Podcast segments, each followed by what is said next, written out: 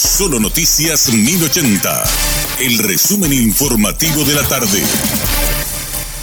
Hola, soy Richard Toñares y este es el resumen informativo de la tarde. Una gran cantidad de insumos médicos odontológicos de contrabando fue incautada de una farmacia de San Lorenzo. El fiscal Miguel Quintana encabezó el procedimiento y se comprobó que los responsables del local de venta no tenían adheridos los registros sanitarios otorgados por la Dirección Nacional de Vigilancia Sanitaria. De igual forma, el agente fiscal aclaró que están esperando informes de Dinavisa para confirmar la versión de los dueños del local.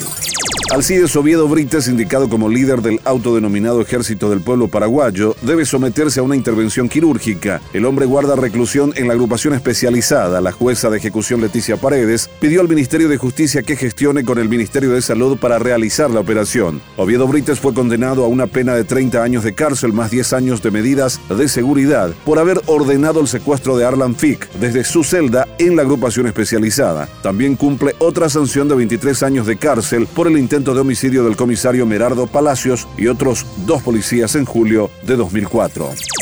COVAX aún no reembolsó el dinero abonado por Paraguay para vacunas anti-COVID. El mecanismo tenía estipulado reembolsar el dinero abonado por Paraguay para las vacunas contra el COVID-19 para el 23 de agosto, fecha que ya pasó y aún sigue sin devolver el aporte. El asesor jurídico del Ministerio de Salud, Gustavo Irala, explicó que debido a esta situación no puede darse un cierre definitivo en cuanto a la rescisión del convenio.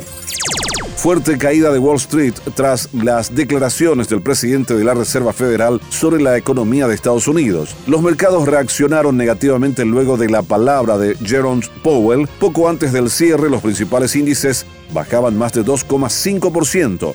Las acciones caen con fuerza este viernes después de que el jefe de la Reserva Federal frustrara las esperanzas de Wall Street de que pronto podría soltar los frenos a la economía. Pacientes oncológicos e IPS instalan mesa de trabajo para paliar los reclamos con el objetivo de hacer frente al cáncer en el país, enfermedad mortal con tratamientos costosos. Pacientes oncológicos y familiares de pacientes entablaron comunicación con la gerencia de salud del Instituto de Previsión Social. En la oportunidad se propuso trabajar de manera conjunta para buscar los mejores mecanismos que redunden en beneficio para los pacientes con cáncer. Este fue nuestro resumen informativo. Te esperamos en una próxima entrega. La información del día aquí, en Solo Noticias 1080.